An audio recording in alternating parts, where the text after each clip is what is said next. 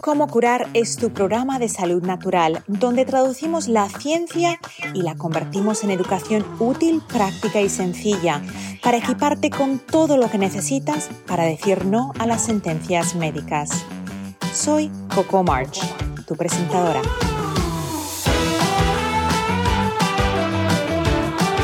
Cómo curar está patrocinado por vitatienda.com, tu tienda online sin intermediarios donde encontrarás suplementos, fórmulas antiedad para la piel y el cabello, limpieza del hogar sin tóxicos y mucho más. Visita vitatienda.com y entra el código como curar para recibir un 10% de descuento en tu primera compra.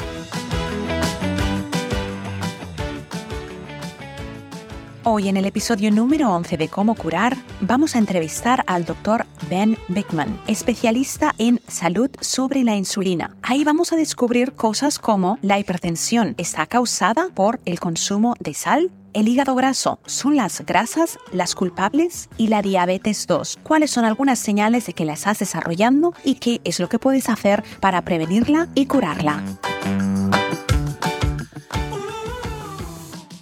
Hoy mi invitado es el doctor Benjamin Bickman. Es autor y científico en el sentido absoluto de la palabra. Él no es un profesional clínico únicamente, sino que se dedica a la investigación y luego nos cuenta lo que averigua y cómo podemos aplicarlo desde un punto de vista clínico para mejorar nuestras vidas. Doctor Bickman, Ben, bienvenido. ¿Cómo estás? Hola, es un placer estar aquí. Muchas gracias, Coco. Me va muy bien. Estoy feliz de hablar sobre todo lo relacionado con metabolismo humano.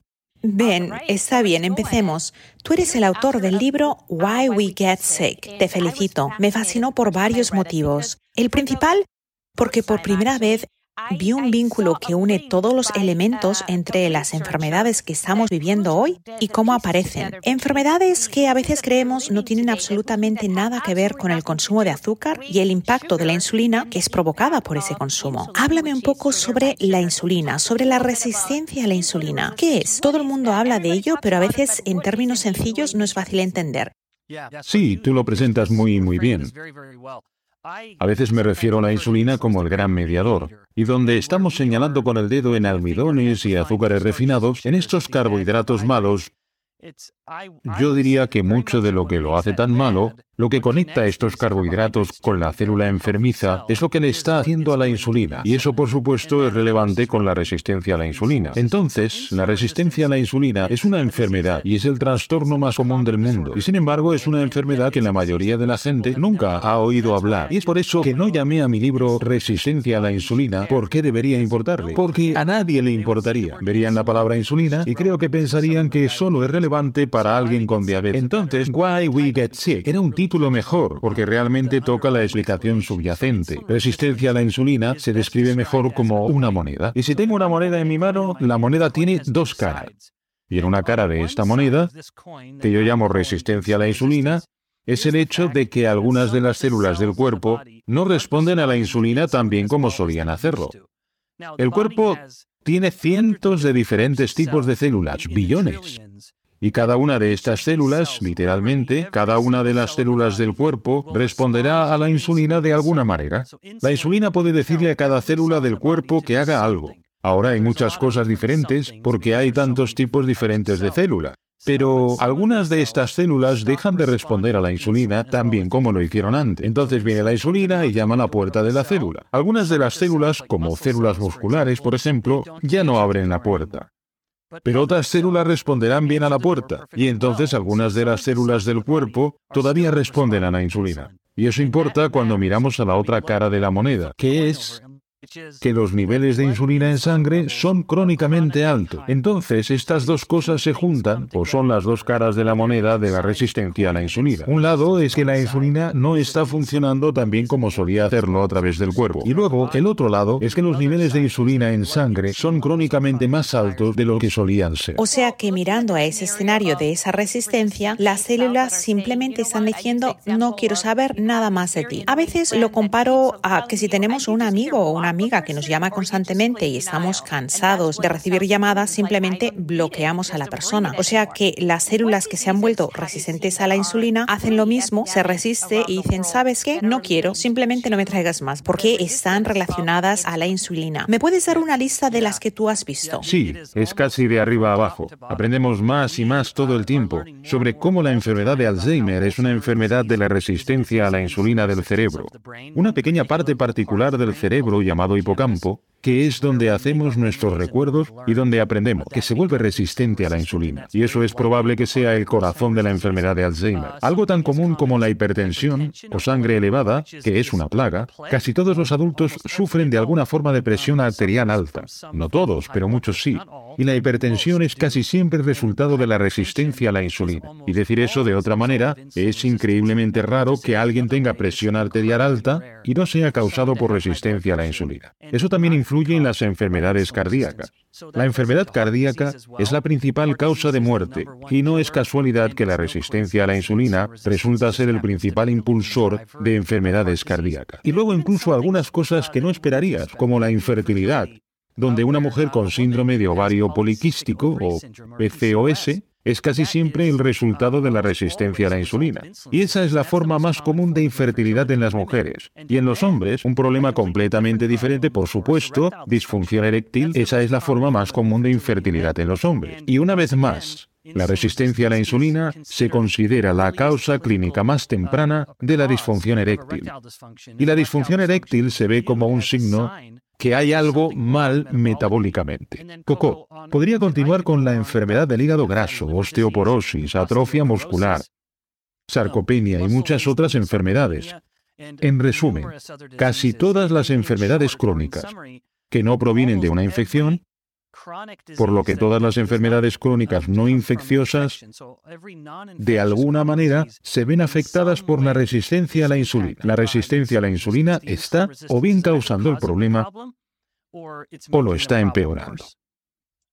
Quiero volver con la enfermedad o la condición de presión arterial elevada, que como dijiste es muy común.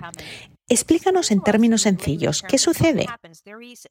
Hay un concepto de que la sal es la culpable. Para mí nunca ha tenido mucho sentido esa teoría hasta que leí tu libro. Ahí explicas que hay un vínculo entre algo que ocurre en el riñón. ¿Puedes explicarnos qué se desactiva en nuestro cuerpo? ¿Cómo impacta a la presión arterial independientemente de nuestra ingesta de sal? ¿Y cómo puede que la sal juegue un papel después, pero que no es la causa de la presión elevada? Eso es totalmente correcto. Tenemos amplios estudios en humanos que han puesto a individuos en diferentes grupos de todo tipo de niveles de sal. Unos están consumiendo mucha sal y otros esencialmente no consumen sal. Y los cambios reales en la presión arterial son de uno o dos puntos. Simplemente no mueve la aguja cuando realmente solo intentas cortar la sal. Porque realmente es más lo que el cuerpo está tratando de hacer con esa sal. Porque necesitamos sal, tenemos que consumirla. Sería incompatible con la vida cortarla por completo. Es realmente una cuestión de qué hace el cuerpo con la sal. La sal arrastra agua con ella. Donde hay sal, el cuerpo y las células del cuerpo y los diferentes compartimentos del cuerpo, como en vasos sanguíneos, están fuera de los vasos sanguíneos en los vasos linfáticos o fuera. Donde sea que haya sal, querrá llevar agua a esa área.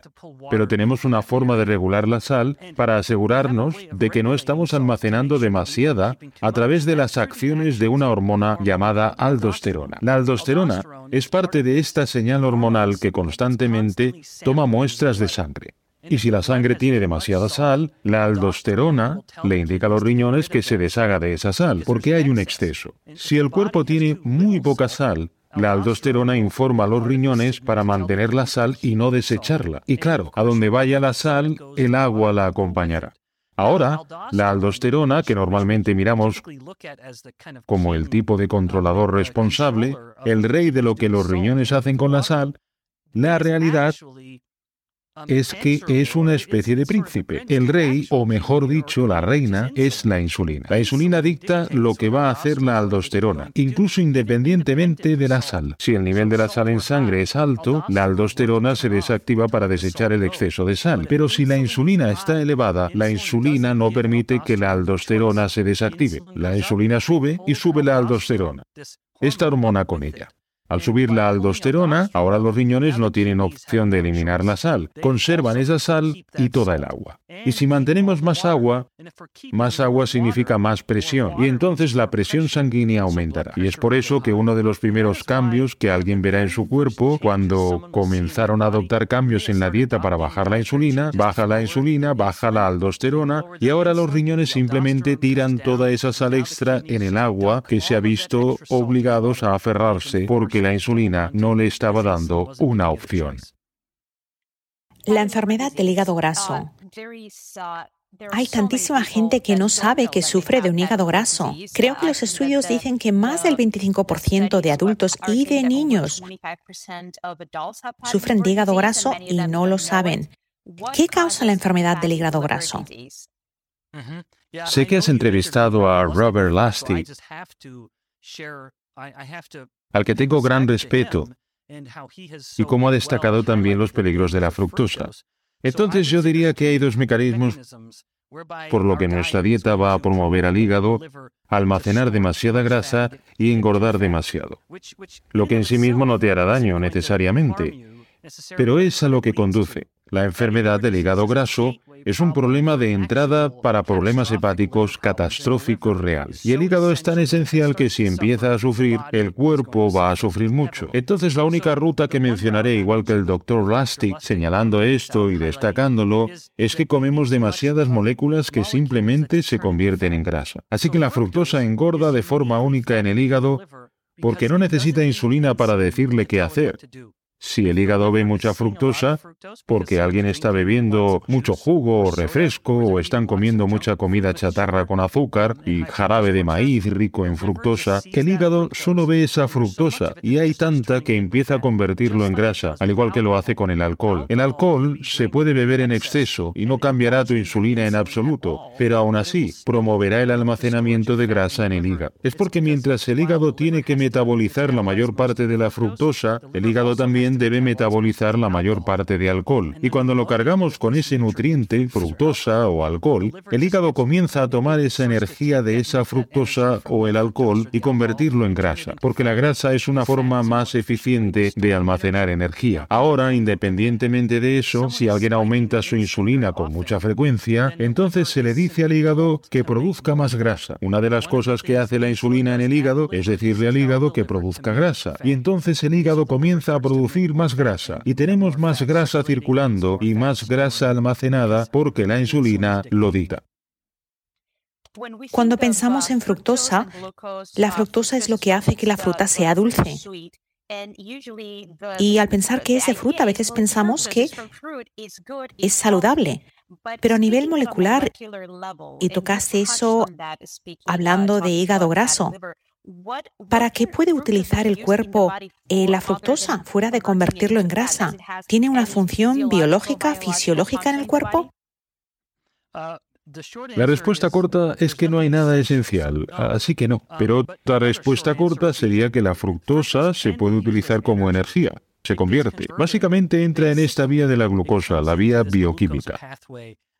El cuerpo, algunas células, no todas, la mayoría de las células del cuerpo ni siquiera pueden absorber fructosa. Y entonces la fructosa simplemente se va, fluye a la derecha en la sangre, no como la glucosa que puede entrar en todas las células y ser utilizada como energía. La fructosa no puede. Solo hay muy pocas células que pueden usar fructosa y de ninguna manera alguna vez es un beneficio.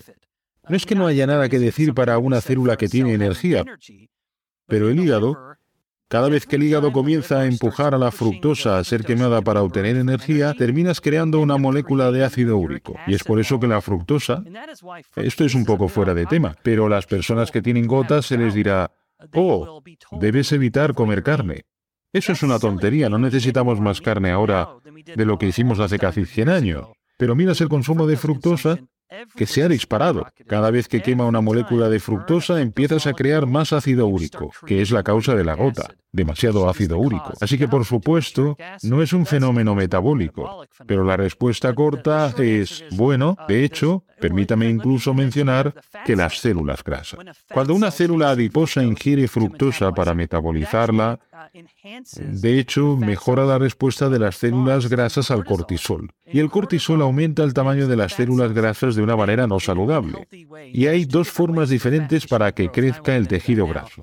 Y no voy a entrar en eso ahora, pero a medida que la fructosa entra en la célula adiposa, básicamente compromete la célula de grasa a la forma poco saludable de engordar.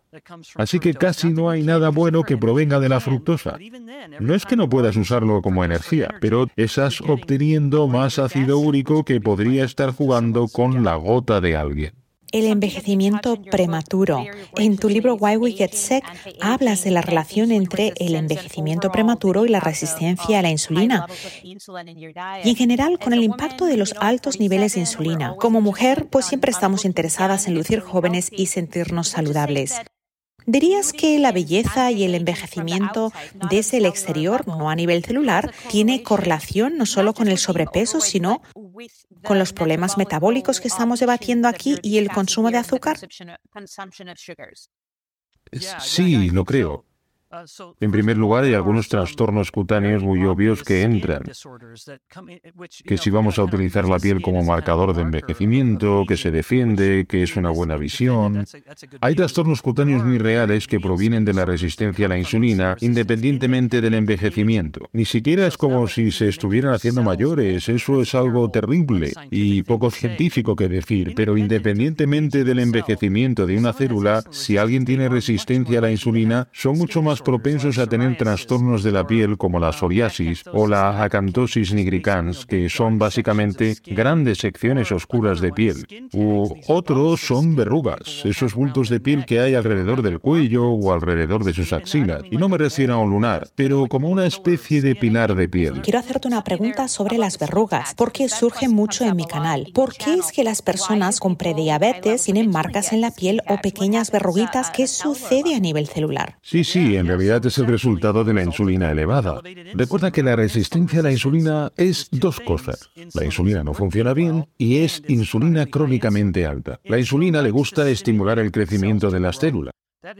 Ese es el tema común de la insulina en todos los billones de células del cuerpo. La insulina quiere que las células crezcan. Bueno, por supuesto, eso no es algo malo. Necesitamos células para crecer, pero necesitamos que crezcan cuando se supone que deben crecer. Necesitamos que se encojan y en algunos casos mueran cuando se supone que deben hacerlo. Y así con la piel. La hiperinsulinemia, el alto nivel de insulina, en sí se cree que básicamente sobreestimula las células de la piel para crecer en este tipo de método espontáneo. Y estas áreas alrededor del cuello y las axilas, otras áreas también, esencialmente donde quiera que la piel se frote. Ahora tú y yo somos lo suficientemente delgados que realmente no tenemos ningún roce de la piel alrededor de nuestro cuello. Pero a medida que alguien se vuelve un poco más pesado, es algo en lo que normalmente obtendrán una verruga. Habrá un pequeño pliegue de grasa alrededor de su cuello y luego ciertamente las axilas o alrededor de la ingle o las rodillas, donde hay roce de piel naturalmente, hay una mayor renovación de esa piel. Que estamos perdiendo células de la piel, estamos produciendo más células de la piel. Y entonces esa zona en medio de niveles altos de insulina solo estimula demasiado el crecimiento de la piel. Y eso llega a la idea del envejecimiento. Para responder a esa pregunta de forma más directa, la clave del envejecimiento es permitir que las células experimenten o envejecer bien, mejor dicho, permitir que las células se sometan a una autofagia.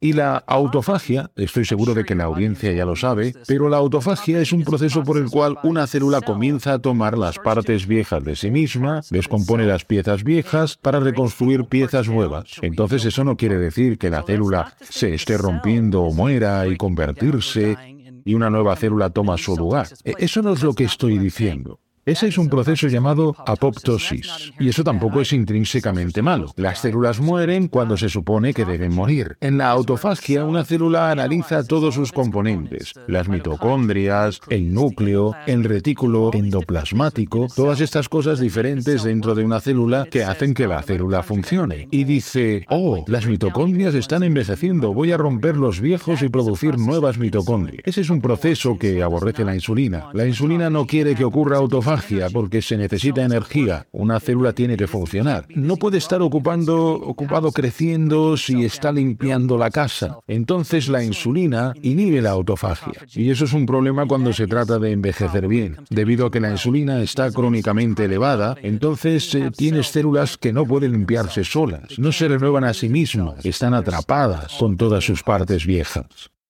Dr. Beckman, dedicaste un capítulo entero a la salud intestinal. Ese es un tema que me interesa mucho porque la gente vive crónicamente hinchada, con reflujo gástrico y distensión abdominal. ¿Cuál es la causa de todos los desequilibrios gastrointestinales que son tan comunes? Empecemos hablando sobre el reflujo gástrico.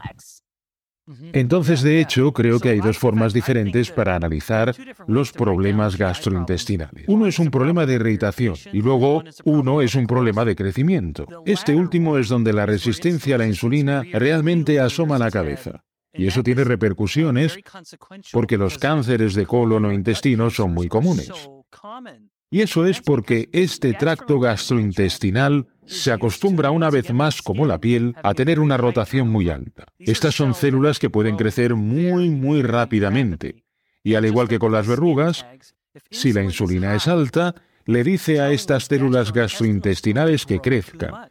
Y demasiado crecimiento es esencialmente cáncer.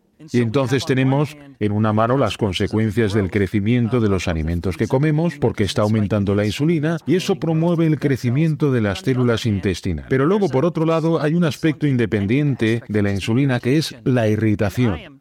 Y estoy convencido, y ciertamente hay datos que respaldan esta opinión, que gran parte del reflujo gástrico y los problemas del intestino irritable, e incluso más importantes como la colitis ulcerosa o enfermedad de Crohn, se pueden controlar muy bien por una persona que presta atención a lo que se lleva a la boca en primer lugar. Entonces, hay alimentos, independientemente de lo que esté haciendo la insulina, que están irritando los intestinos de diferentes personas y su tracto gastrointestinal en general. Pero que es interesante es que casi siempre será un alimento de origen vegetal, siempre un carbohidrato.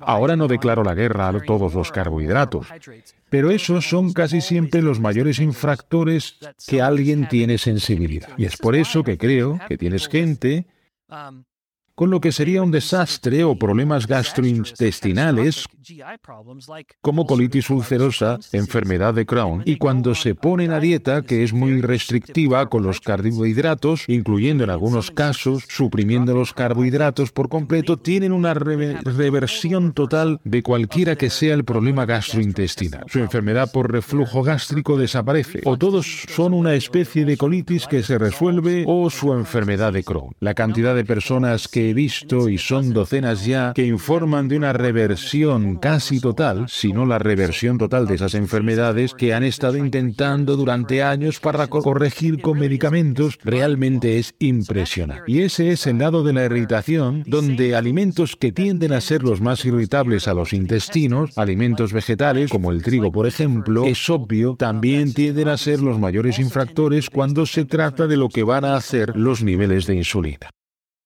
Dr. Beckman, hablemos sobre el microbioma. ¿Has realizado alguna investigación sobre algo que se ha convertido en una condición muy común, Small Intestinal Bacterial Overgrowth, llamada SIBO? ¿Ese sobre crecimiento bacteriano intestinal? ¿Y tiene un impacto en la insulina?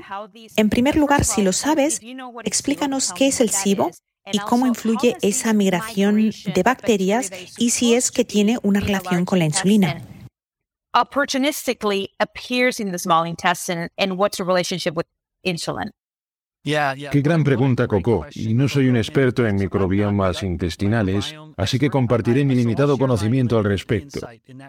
De una parte reconozco que el microbioma es absolutamente esencial a la buena salud humana. Cuando las personas han estado tomando altas dosis de antibióticos para tratar una infección que podría no estar relacionada con el intestino en absoluto, el intestino ve naturalmente ese antibiótico y diezmas tus bacterias intestinales. Y esas son personas que son significativamente con más probabilidades de ganar más peso. Todas las cosas consideradas iguales. Cuando más toma una persona un antibiótico y más tiempo, más probabilidades hay de que aumenten de peso y se vuelvan resistentes a la insulina. No tengo ninguna duda de que las bacterias de nuestro intestino son relevantes. Ahora, habiendo dicho eso, no lo sé. Creo que a veces la gente es demasiado rápida en decir, necesitamos comer así para cambiar estas bacterias o de esta manera para cambiar estas bacterias. No lo sé. Estoy un poco más agnóstico.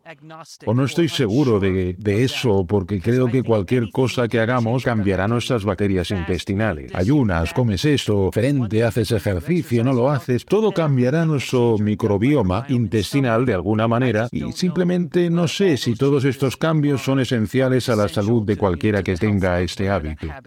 El ayuno es bueno para ti. ¿Es por lo que hace a tus bacterias en tus intestinos? No lo sé. Ahora consigo, una vez más, no soy un experto al respecto, pero no puedo evitar preguntarme dónde anotaste con mucha precisión que es esta migración de las bacterias en el intestino grueso, que es donde fermentamos las fibras y los almidones. Comienzan a moverse hacia arriba en el intestino, donde no tienen nada que hacer. No puedo evitar preguntarme, ¿Es eso el resultado de que alimentamos demasiado las bacterias? Tal vez comemos demasiada fibra o demasiado almidón o azúcar porque es lo único que pueden comer las bacterias. Las bacterias no comen grasa, las bacterias no comen cetonas, no comen lactato. Estos otros nutrientes que tienen una energía a la mayoría de las células de nuestro cuerpo solo pueden comer glucosa y fibra. Incluso un nutriente del que no obtenemos valor calórico, como una fibra dietética, como un soluble, especialmente una fibra soluble, del cual soy un defensor. Pero tal vez estos sean casos donde los estamos alimentando demasiado y luego les permitimos que crezcan de manera demasiado desenfrenada. Soy defensora de las dietas ricas en grasas. Obviamente, ese tipo de alimentación puede liberar cantidades de bilis más grandes y tener un impacto sobre los gases productores de sulfuro de hidrógeno vinculado al SIBO. Pero ¿has visto personas con SIBO y con problemas gastrointestinales también tener problemas cuando comen demasiada grasa? ¿O ese tipo de casos clínicos son aislados y nunca se te han presentado? Eh, sí, lo he hecho. No lo sé. No he visto eso antes. Pero seguro que es convincente. Es algo de lo que claramente necesito aprender más porque es bastante interesante. Siguiendo con el papel de la función metabólica.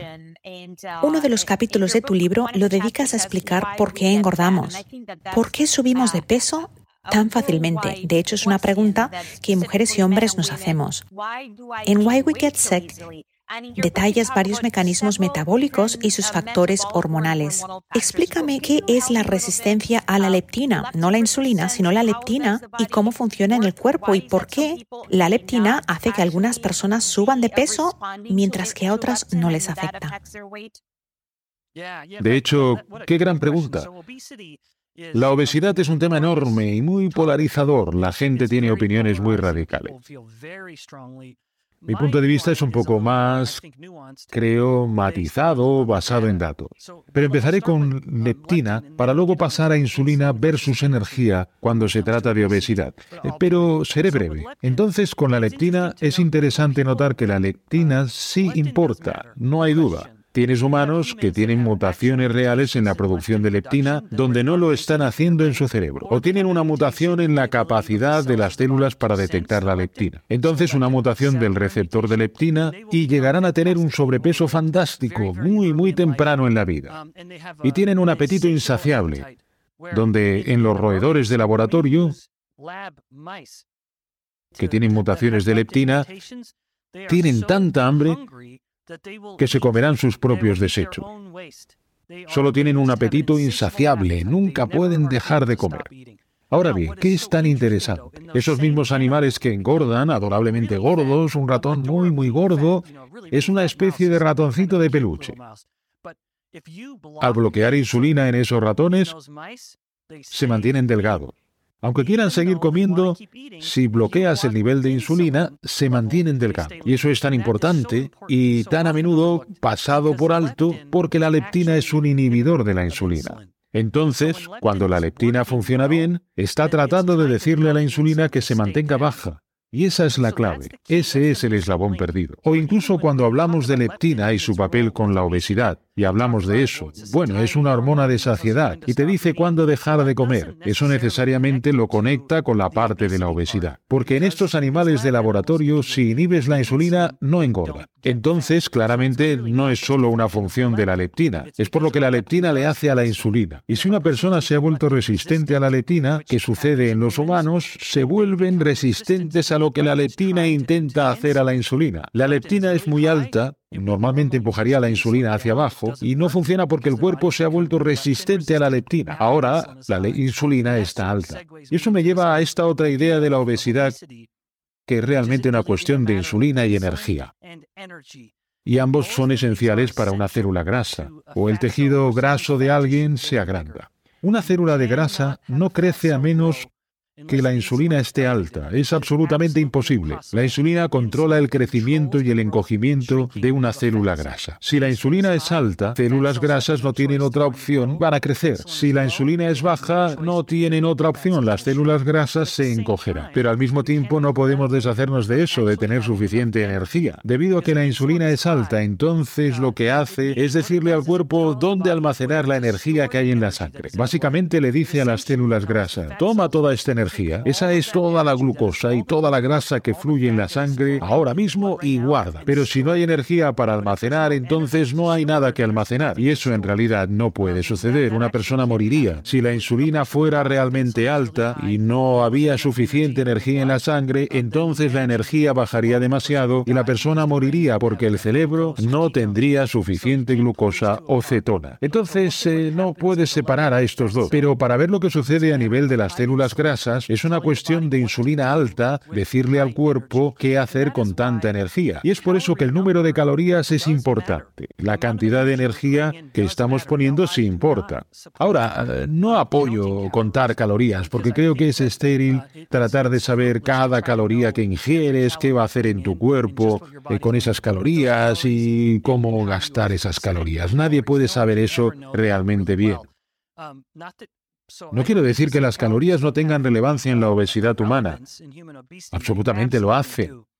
No creo que debamos basar nuestro paradigma de obesidad en calorías que entran, calorías que salen, porque una persona estará comiendo alimentos bajos en grasa y estos alimentos bajos en grasa serán altos en carbohidratos y altos en azúcar. Y entonces están aumentando su insulina. Y cuando la insulina sube, la cantidad real de energía en la sangre disminuye. Y entonces, cuando eso baje, por eso cuando alguien come una comida rica en insulina, tiene mucha más hambre, mucho antes que alguien que come exactamente la misma cantidad de calorías, pero no aumenta su insulina. Entonces, si comen un desayuno alto en carbohidratos, estarán más hambrientos antes que alguien que come la misma cantidad de calorías, pero con un desayuno bajo en carbohidratos. Y ahora esa persona tendrá mucha más saciedad, no tendrá hambre tan temprano y podría deberse a que cuando la insulina sube, la energía en la sangre baja, lo está empujando hacia las células grasas, por ejemplo. Y luego el cerebro está pensando, eh, espera, ¿a dónde se fue toda la energía? Estamos quedando bajos en glucosa y cetonas y bajos en grasa y necesito energía, así que necesito que comas más, porque el cerebro no puede almacenar energía como pueden hacerlo las células grasas en las células musculares. El cerebro lo necesita constantemente para provenir de la sangre. Volviendo al tema de la fructosa y del hígado graso y del alcohol y el hígado graso, la leptina y el apetito y su control. Déjame poner esa escena en tu mente. Una persona cena lo mismo en dos noches diferentes. Una noche la cena está precedida por alcohol, quizá un par de cócteles antes de cenar. La otra cena sin alcohol.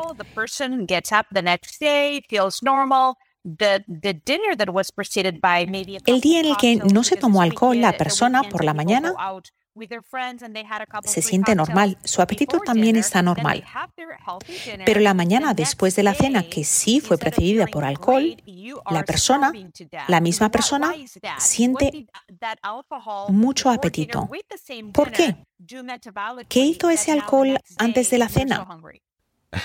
Esa es una muy buena pregunta y es algo en lo que nunca he pensado. No bebo alcohol, así que nunca lo había notado antes. No lo sé, Coco. Eh, solo puedo especular. Puede ser que normalmente se endulce el alcohol. Eso es bastante común. Y entonces podría ser que la combinación de la insulina saliendo de los azúcares o la miel o lo que sea que haya en el alcohol combinado con el alcohol, que solo puede metabolizarse en el hígado, podría resultar en una liberación retardada de insulina, donde el alcohol procede de la propia comida. Tal vez eso haya prolongado la curva de insulina. Es muy probable, estoy seguro, de que prolongaría la curva de insulina. Eso resultaría en una deficiencia energética más prolongada, donde la energía disponible como la glucosa y las cetonas y los ácidos grasos libres es probablemente menor en las horas siguientes que el alcohol después de la comida, en lugar de solo la comida en sí. Con la comida en sí tuvo un pico de insulina y luego volvió a la normalidad. Y resuelves todo eso tal vez más rápido de lo que lo harías cuando la comida fue precedida por el alcohol. Pero todo eso es solo especulación. No estoy seguro. No, yo tampoco. La verdad es que solo tengo curiosidad, porque algunas personas que llevan vidas generalmente saludables, incluso con estilos cetogénicos o de ayuno intermitente, reporta que si toman alcohol antes de cenar, al día siguiente tienen mucha más hambre. ¿Qué le recomendarías a las personas para desayunar? Especialmente en casos cuando hay hambre, porque a veces la primera reacción cuando hay un poco de hambre es déjame coger una rebanada de pan o un bol de cereales. Ya hablando del desayuno, ¿Qué sería un desayuno equilibrado, especialmente en esa situación? Eh, de hecho, mi consejo para ellos sería el mismo consejo que para todos. Ser muy estricto con el desayuno. Creo que hay una tremenda oportunidad cuando se trata de desayunar, y eso se basa en lo que ha hecho la insulina. De la noche a la mañana, una persona ha estado ayunando, ya sea deliberadamente o no. No come mientras duerme, y ese es un buen descanso, porque la insulina puede bajar de la noche a la mañana y tarda varias horas en bajar independientemente de cuál haya sido esa comida. Y por lo general, y esto es solo una especulación, a menudo la comida probablemente sea de hecho incluso una comida eh, más tarde de lo normal. Quizás es algo que están haciendo a las 7 u 8 de la noche. Y entonces la insulina tardará entre 3 y 4 horas para volver a la normalidad. Y entonces la insulina ha bajado y el cuerpo se vuelve más sensible a la insulina cuando la insulina está baja y el cuerpo quema más grasa que algo de lo que no hemos hablado es donde el cuerpo tiene dos funciones de energías primarias, azúcar en sangre o glucosa y grasa. Y la insulina es lo que dicta lo que usa el cuerpo. Cuando la insulina es alta, el cuerpo quema azúcar. Cuando la insulina es baja, el cuerpo quema grasa. Y así durante la noche, mientras la insulina ha bajado, hemos permitido que nuestros cuerpos hagan la transición en un estado de quema de grasa. Y ahora trágicamente, cuando desayunamos, y tan a menudo el desayuno es bagels o tostadas,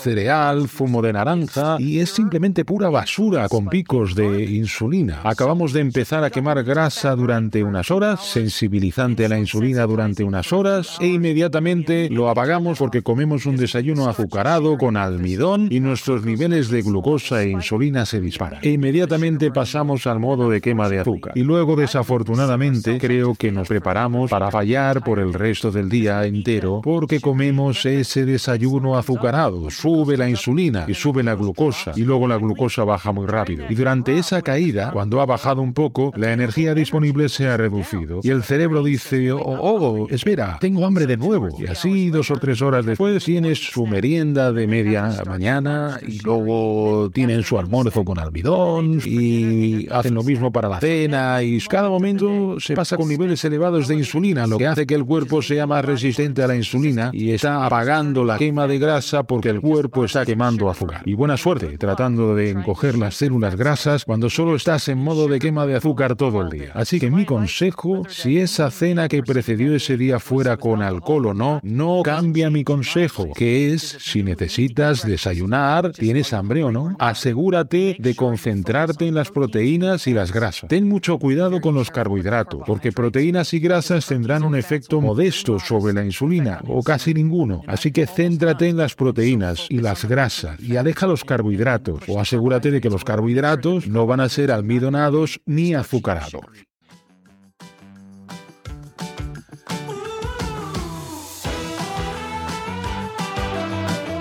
¿Te imaginas saber qué suplementos deberías tomar para ayudarte con una condición de salud? En VitaTienda lo hemos facilitado, creando kits. Si tienes una condición como hígado graso, busca el kit hígado graso, donde hemos unido todos los suplementos que te pueden beneficiar en un solo kit.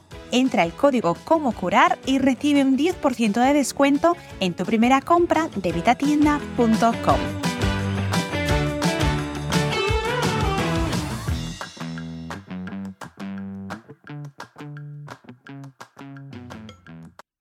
Ser real, no ideal, es el tema de mi canal. Tenemos que ser realistas. Como humanos, socializamos y a veces quizás vamos a querer comer algo que no es tan saludable para nosotros como un premio. Me interesó lo que mencionaste sobre los desayunos con un alto contenido en azúcares y carbohidratos. Teniendo eso en mente, ¿cuál sería la mejor hora si vamos a comer algo quizás alto en azúcar? ¿Significa eso que deberíamos elegirlo quizás antes de acostarnos? Porque si lo comiéramos temprano, le estaríamos diciendo a nuestro cerebro que queremos más o bueno, tú dímelo. ¿Cuál es tu opinión? ¿Cuál es la mejor hora para comer algo azucarado? Esa es una muy buena pregunta. De hecho, creo que el almuerzo es para mí. Y lo explicaré. Creo que la hora del almuerzo o temprano en la tarde es probablemente el mejor momento para disfrutar. Ahora, socializar, tu punto. La mayor parte de esa indulgencia vendrá por la noche porque ahí es cuando estamos socializando. Metabólicamente, no sé si ninguno de esos momentos será mejor o peor que el otro por la tarde o por la noche. Sin embargo, hablando de forma práctica, hablando de ser real, en mi caso, cuando me permito un postre o un capricho, para mí en la noche es muy difícil parar de comerlo, porque una vez empiezo a comerlo es difícil para mí. Si como un helado, me doy unos bocados y no quiero parar por la noche, quiero seguir comiéndolo. Para mí, yo sé que los demás no son así, Estoy en mi punto más débil, soy más susceptible a la tentación por la noche. Sin embargo, en el almuerzo soy mucho más disciplinado. Puedo controlar mi apetito y mis tentaciones eh, para alimentos poco saludables. Mucho, mucho mejor. Y también creo que no queremos comer demasiado por la noche porque entonces dormimos muy, muy mal. Si tenemos el estómago lleno, incómodamente digiriendo la comida, cada noche dormirás peor de lo que lo harías de la otra manera. Tu temperatura corporal será más alta y eso no favorece un buen sueño y tus intestinos estarán incómodos. Entonces creo que deberíamos comer almuerzos más eh, grandes y cenas más modestas. No es que no comamos la cena, no estoy diciendo eso, pero creo que la cena es un momento donde deberíamos ser un poco más estrictos porque nuestra tentación es complacernos. Y las consecuencias que tendrá sobre el sueño se trasladarán al día siguiente. ¿Cuál sería la hora ideal? La última hora para cenar. ¿Cuántas horas antes de irnos a la cama deberíamos haber terminado de cenar? Yo normalmente digo entre tres y cuatro horas antes de acostarse, si es posible, porque para entonces la comida está saliendo del estómago y vas a estar un poco más cómodo a la hora de dormir. Serían tres o cuatro horas desde el momento en el que comienzas a cenar o termina. Porque si empiezas a cenar y como yo eres uno de esos comensales lentos porque tenemos niños y nos distraemos, o como los europeos que nos la pasamos hablando, si por ejemplo me tengo que ir a la cama a las 10, ¿a qué hora debería terminar de cenar? ¿Cuál es el punto ideal? Solo puedo hacer conjeturas, pero me encanta que digas esto porque el estadounidense promedio eh, come tan rápido y esa es una de las cosas que envidio de otras culturas. Incluso con mi familia hemos viajado por todo el mundo y vivido en varios países diferentes. Otras culturas tienen una visión tan diferente de la comida es un momento más social para disfrutar. Así que creo que es gracioso que seas de Europa originalmente. Están mencionando esto donde las culturas europeas, la comida, sea una gran comida, es el momento de socializar. Donde como en los Estados Unidos es simplemente dame mi comida, como y termino porque tengo que ir a hacer otra cosa. Eh, no lo sé. Eh, yo diría, idealmente no lo sé, Coco. Eh, tal vez vayamos justo en el medio. Vamos justo al medio. No sería justo para comenzar al comienzo de la comida. Sí, es un momento en el que si has estado en culturas europeas, seguro que lo has notado. Pasé yo personalmente muchos años en España durante mi niñez y ese es el momento en el que hablas del día, te peleas, haces las paces. Todo sucede, es muy bullicioso. De hecho, eh, te voy a comentar una pequeña anécdota que considero bastante gracioso. La primera vez que mi marido visitó a mi familia, bueno, pues estábamos todos en la cocina. Ya sabes que las superficies en Europa son muy pequeñas y estuvimos allí durante dos o tres horas. Bueno, cuando terminamos, él, como no hablaba el idioma, pues no sabía qué estábamos diciendo. Así que en voz baja me preguntó de qué, de qué se trataba la, discusión. Yo le miré y le dije, ¿qué discusión? Dice, sí, es obvio que estabais discutiendo. Algo intenso. ¿Qué era? Le dije, oh, no, no, solo estábamos hablando del día a día y, y cómo nos había ido. Así que sí, culturalmente, para los mediterráneos, la comida más grande suele ser la comida del mediodía, al menos lo era cuando yo era niña y es el momento en el que se habla. Pero ahora, debido al trabajo, pues ya sabes, muchas gente tiene que comer fuera de casa durante el mediodía y quizás hace una cena más larga alrededor de la mesa. Pero la cuestión es que no se trata de comer, se trata de hablar, de tener una conversación y de vivir en familia. Bueno, creo que eso es hermoso, de verdad, de verdad. Para mí la familia es lo más importante del mundo, para que sus sentimientos realmente resuenen conmigo. Solo diría, si fuera posible, que el almuerzo sea la comida social más importante, pero estoy de acuerdo. No funciona de esa manera. Los niños están en la escuela, los padres están ocupados. La cena es la comida social y por eso siempre la tomaré con mi familia. Y trato de recrear incluso lo que estás describiendo donde tal vez eh, no sea tan largo. Mis hijos son un poco jóvenes, pero quiero que sea un momento en que estemos todos juntos, simplemente hablamos y así, incluso mi plan dietético general es controlar los carbohidratos. Y realmente me concentro en las proteínas y las grasas. Soy un chico de mediana edad, tengo unos 40 años y quiero mantenerme delgado, fuerte y saludable. Pero no tengo las mismas restricciones para mis pequeños niños en crecimiento. Estoy muy a favor de que coman más carbohidratos de lo que yo quiero personalmente para mí. Entonces, eh, la cena, para mí, yo soy muy estricto con mi desayuno, soy muy estricto con mi almuerzo. La cena, para mí, eh, lo que esté comiendo eh, la familia, y si mis hijos si quieren hacer pasta o quieren pizza, y si hay una manera de controlar fácilmente los carbohidratos en mi propia dieta, entonces lo haré. Pero si va a cambiar la forma en que interactúo con mi familia, no voy a hacer eso. Voy a comer la cena que está teniendo mi familia porque es mucho más importante para mí eh, pasar ese tiempo con mi esposa e hijos que mm, si me mantengo alto en cetosis o algo parecido todo el tiempo. Ahí está el concepto de ser real, no ideal, y es importante. Ahora hay suficientes datos, como bien sabes, sobre la conexión a través del nervio vago y el microbioma y nuestro sistema parasimpático, enviando mensajes a nuestro cerebro cuando estamos tranquilos y estamos disfrutando de una comida. El cuerpo, de hecho, puede liberar mejor las enzimas. A veces somos demasiado estrictos. Yo soy estricta, pero quizás deberíamos ser menos estrictos, como tú dices. A eso yo lo llamo tomar condiciones, perdón, decisiones conscientes. Creo que programas como este, que en la actualidad se están divulgando por todo el mundo, son muy importantes. Percibo que a veces hay mucho énfasis para dar esta información y encontrar el punto medio.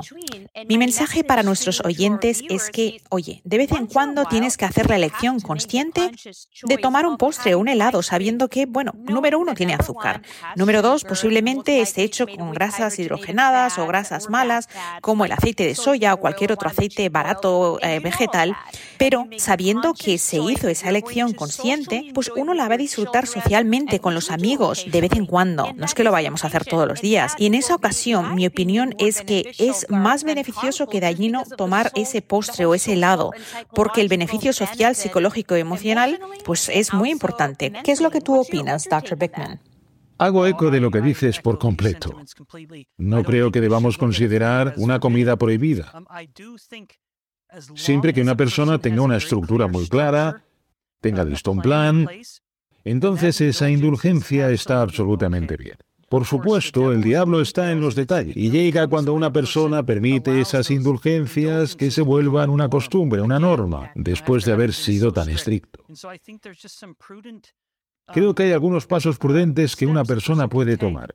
Incluso quizás decirle a su cónyuge o a, un amigo cercano, eh, por favor, no me dejes comer más de un plato de helado. Si me ves ir de nuevo a por más helado, dime, oye, me dijiste que te recordara que no querías comer más helado, solo es un recordatorio. También creo que hay un beneficio al tratar de no tener esa indulgencia dentro de casa. O al menos no con frecuencia, porque si hay una gran fiesta de helados, y el resto del helado se queda en tu casa, ese helado va a estar llamándote toda la noche y también la noche siguiente. Por eso tienes que tener un plan, sacarlo de casa inmediatamente, tirarlo a la basura o deja que los invitados se lo lleven. Pero si haces la indulgencia, es mejor hacerlo fuera del hogar. Parte de esto es mi propia experiencia, como he analizado y luchado con mis propias tentaciones de comida. Eh, tenemos esta expresión inteligente, moderación en todas las cosas. Pero dile eso a alguien que es adicto. Y ahora la moderación no significa nada, porque si le decimos a un alcohólico, bueno, solo vamos a tomar una copa de vino, entonces habremos terminado. El alcohólico no puede hacer eso. Quizás no pueden hacerlo y, em, y empiezan a entrar en ese ciclo de atracones que pueden durar unos días hasta que no se controlen de nuevo. Y por eso no pretendo argumentar a favor o en contra de la estrategia. En general creo que es bueno. Deberíamos tener un espacio para las indulgencias, pero también deberíamos ser muy honestos con nosotros mismos y debemos tener un plan para superarlo. En mi casa, por ejemplo, a veces compramos helado, cada uno tiene su propio helado. Mi esposa puede abrirlo y tomar cuatro o cinco bocados. Vuelve a poner la tapa y guarda el helado. Ella es lo que yo llamo moderadora. Ella puede comer un poco y moderar verdaderamente su propio apetito. Por otra parte, yo no tengo esa habilidad, soy un abstemio. Es mejor para mí no empezar nunca que detenerme. Si abro esa tapa de helado y empiezo a comerlo, sé que me lo comeré todo hasta el final, aun cuando estoy lleno y aun cuando me sienta satisfecho, porque simplemente me cuesta mucho detenerme, por lo que me es más fácil ni siquiera empezar. Y esto refleja una expresión maravillosa de un, creo, de un santo católico. La abstinencia es más fácil que la moderación perfecta. Y para mí eso es verdad. Es más fácil para mí no darme el gusto que dejar de complacer. Eso cuando tenemos golosinas en casa, y a veces las tenemos, intento que tengamos suficientes para ese único evento. Comemos, por ejemplo, helados si vienen niños a casa para una fiesta. Una vez termina lo que queda de helado, lo tiraremos. Ven, eso es brillante. Hago eco de esa misma estrategia. De hecho, animo a mis hijos, porque en casa somos sumamente estrictos, y les digo, tenemos comida rápida. Esa comida rápida se llama fruta. ¿Quieres comida rápida? Elige cualquier pieza de fruta, cualquier cosa. Y la verdad es que tenemos todo tipo de frutas. Lo que te puedas imaginar está en mi nevera y esa es la comida rápida de la casa. Pero cuando salimos es otro cantar. Lo que hacemos muy a menudo es que saltamos esa regla. Por ejemplo, si mis hijos quieren tomar un refresco, yo lo que les digo es que primero tienen que tomar un vaso de agua sin hielo grande, de como medio litro o 16 onzas, y que después de que se lo hayan tomado, les permito que, porque es bueno que si quieren que se pidan un refresco. Empecé de hecho con esta estrategia con mi hijo mayor, ahora tiene casi 19 años. En aquel tiempo salíamos poco y bueno, pues solo tenía uno. Y lo que yo le decía, es que si tú te tomas un vaso de agua, te voy a permitir que pidas un refresco. Bueno, lo que pasó es que cuando se terminaba ese vaso de agua, raramente quería el refresco. Otras veces, si lo tomaba, tomaba un sorbito, pero ya estaba satisfecha la sed y no tenía esas ganas de beber un refresco. Ahora, cuando salimos, animo a mis hijos a que pidan lo que quieran. Pero el trato es que primero tienen que beber un vaso de agua y tienen que comer algo saludable. Y lo que he notado es que después no devoran lo que han elegido que no es saludable. Mira, eso lo hago porque yo me crié en una familia de estilo de vida sano y toda la comida que no era sana se demonizaba, desde el azúcar a, bueno, imagínatelo, absolutamente toda. Y eso a la larga crea ansiedad y crea más problemas. Pero tengo una pregunta, porque he escuchado algunas entrevistas tuyas y tú hablas sobre los cereales y tu relación con los cereales. Cuéntame. no, no menciones los cereales, Coco, por favor. Soy tan adicto a los cereales. Y no me criaron comiendo cereal y ese es un hábito que adquirí en la universidad. Por supuesto, cada estudiante come su peso corporal en cereal todas las semanas. Es una tentación con la que he luchado hasta el día de hoy. He estado fuera de la universidad durante 20 años y todavía todas las noches, si tuviera cereal en casa, me los comería hasta caer enfermo, así que simplemente no tengo. Me siento exactamente de la misma manera. Creo que para los padres a veces es difícil Hablamos con esto con el Dr. Robert Lasik. Sentimos que nuestros hijos son más felices cuando comen algo que les gusta, aun si ese algo no es saludable. Él señaló que no es felicidad, es placer. De hecho, lo explica en detalle en otro libro suyo, El hackeo de la mente estadounidense. Nuestros hijos sienten placer, pero ese placer no equivale a felicidad. Entonces, enseñándoles que podemos tener placer en puntos específicos está bien, pero proporcionándoles ese placer crónicamente como su fuente de alimento y especialmente una fuente no saludable, lo que hace es crear una generación de niños enfermos. Así que volviendo al tema de los niños enfermos, permíteme que te haga una última pregunta. Quiero ser respetuosa con tu tiempo, Ben. En el capítulo 10 de Why We Get Sick hablas de las hormonas y allí hablas en particular de las células beta. ¿Alguien con diabetes tipo 2 puede revertirlo? ¿Es curable? Porque según la Asociación Estadounidense de Diabetes, la diabetes es una enfermedad incurable. ¿Qué es lo que tú has visto y qué me puedes explicar? Sí, creo que es absolutamente reversible y me atrevo a decir curable. Simplemente depende de cómo miremos la enfermedad. Si alguien mira a alguien con diabetes tipo 2, si vemos la diabetes tipo 2 como una enfermedad que se puede tratar con medicamentos, entonces es incurable. Nunca dejarás de tomar medicamentos, solo eh, tomarás más de la dosis del mismo medicamento y, y añadirás más a la medida que el cuerpo se vuelve naturalmente resistente a la misma.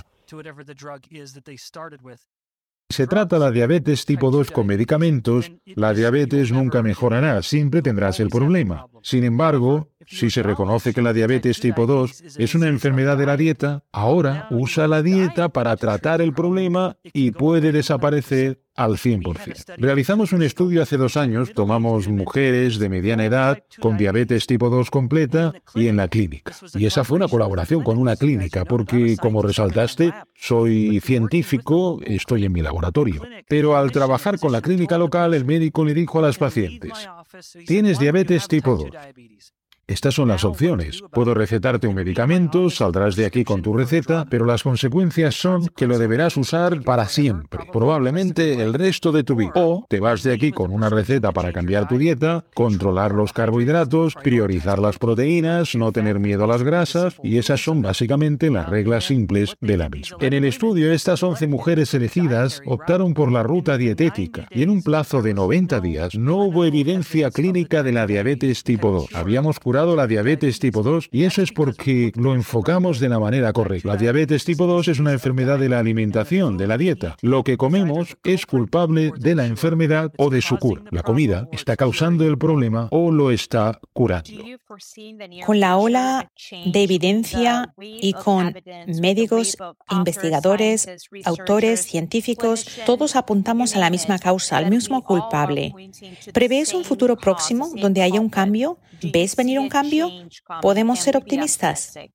Eh, sí, veo que se avecina un pequeño cambio, pero no uno grande, porque hay mucho dinero envuelto en vender medicamentos para la diabetes. Por eso, no creo que promover una dieta baja en carbohidratos se convierta en la corriente principal, abogada, aunque debería serlo. Pero creo que la gran cantidad de evidencia, la abrumadora, la montaña de pruebas, no se puede ignorar. Es por eso que incluso las entidades de movimiento lento, como la Asociación Estadounidense de Diabetes, ahora tienen declaraciones de línea sobre cuán efectivas pueden ser las dietas bajas en carbohidratos. No se puede negar la evidencia, pero no creo que se convierta en la corriente principal porque hay mucho dinero que se gana a partir de los medicamentos para la diabetes. Si el paciente cambia la dieta, entonces no necesita los medicamentos para la diabetes y eso es un mal negocio. ¿Ves eso en otras enfermedades, además de la diabetes? ¿Crees que ese va a ser el caso? Eh, sí, en diversos grados. Por ejemplo, las migrañas. Quienes siguen una dieta cetogénica, baja en carbohidratos, muy a menudo nunca volverán a tener otra migraña, siempre que se adhieran a esa dieta. Y una de mis colegas, en mi pasillo aquí en el campus, Él hizo exactamente eso. Sufrió de migrañas durante años. Tenía una a la semana. Siguió una dieta baja en carbohidratos y pasó de tener una migraña a la semana a tener aproximadamente una cada seis meses. Ha cambiado totalmente su vida.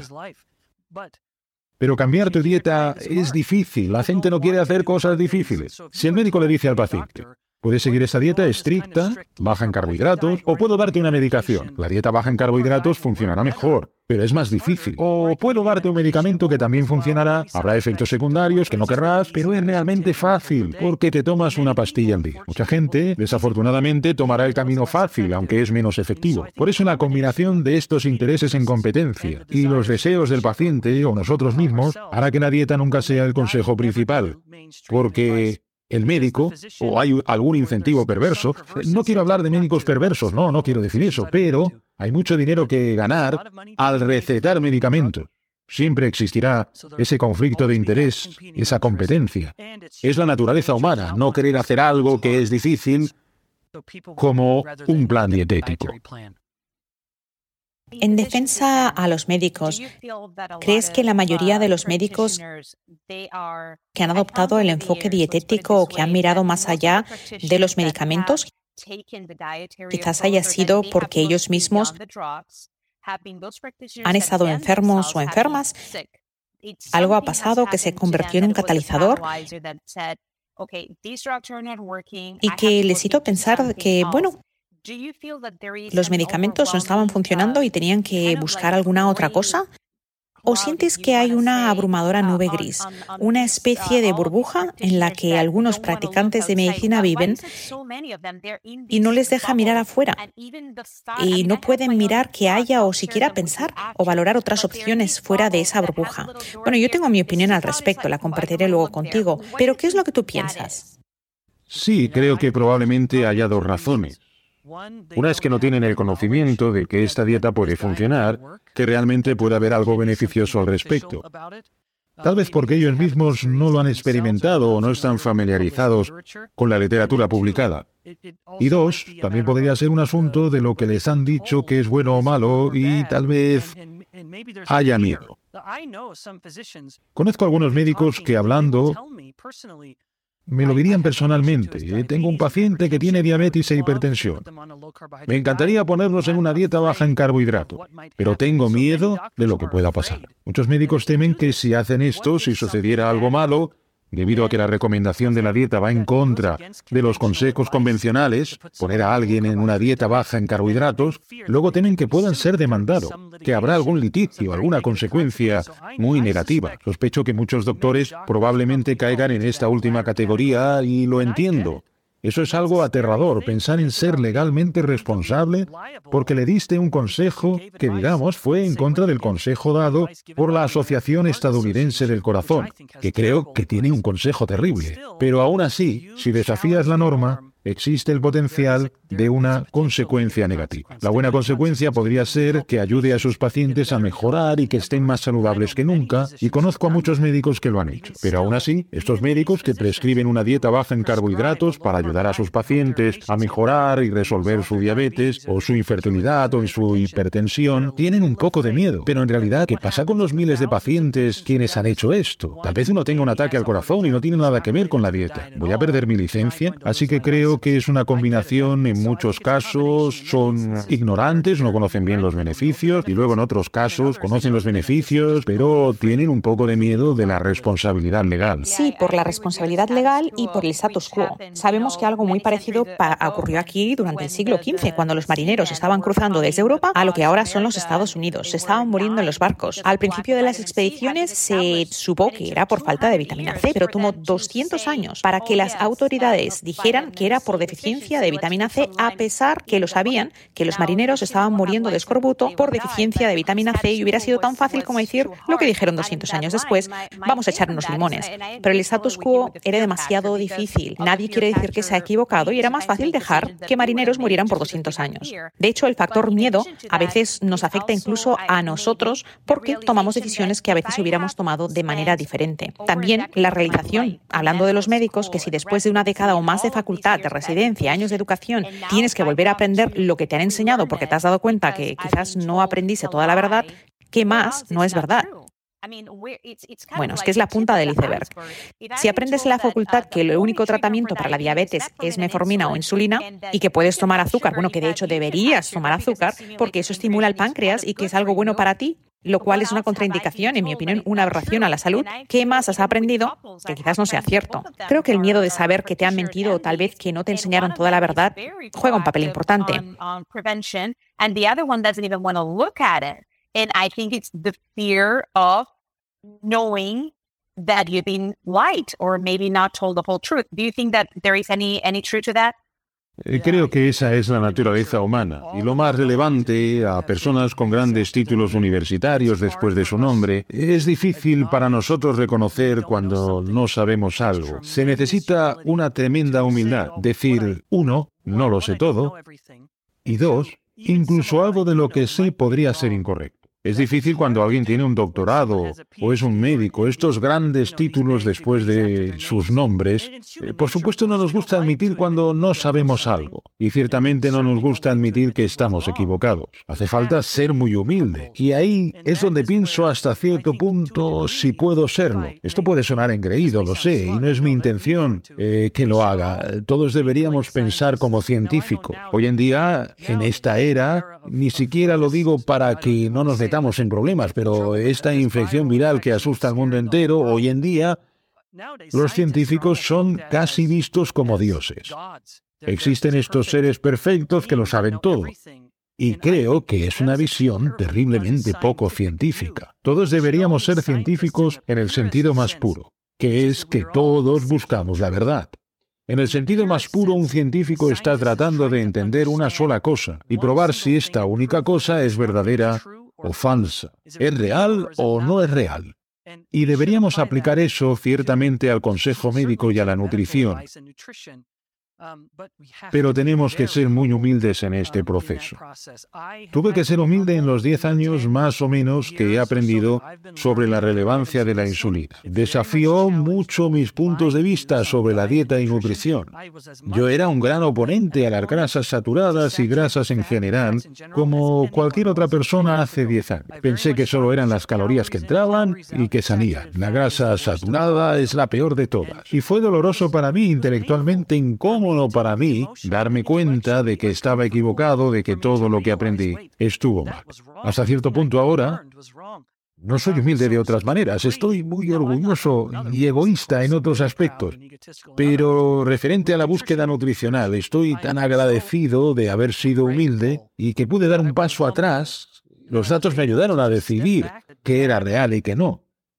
Pero eso es de lo que mucha gente, muchos médicos que no se dan cuenta de las montañas de evidencias y de publicaciones científicas que defienden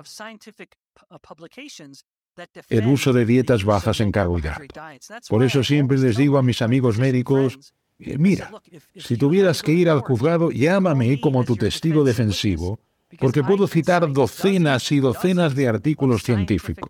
Y esa es la evidencia que defiende el punto de vista de que las dietas bajas en carbohidratos pueden ser saludables y al menos siempre deberían considerarse en el ámbito de la salud cardíaca y metabólica.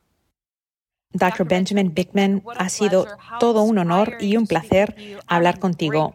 Eres una persona muy inspiradora. De hecho, soy una gran admiradora de tu trabajo. Escucho y leo absolutamente todo lo que publicas y aprendo muchísimo de ti. Y como sabes, soy de la opinión de que todos sabemos lo que sabemos mientras ignoramos lo que desconocemos y en esa realidad es en la que vivimos. Hoy ya viste mi ventana de conocimiento, no solo para mí, sino para muchos en aspectos sobre la insulina, sobre la piel y nuestra salud en general. Así que muchas gracias por estar con nosotros, Ben. Oh, esto ha sido un placer absoluto, Coco. Muchas gracias y espero que la audiencia realmente haya aprendido algo.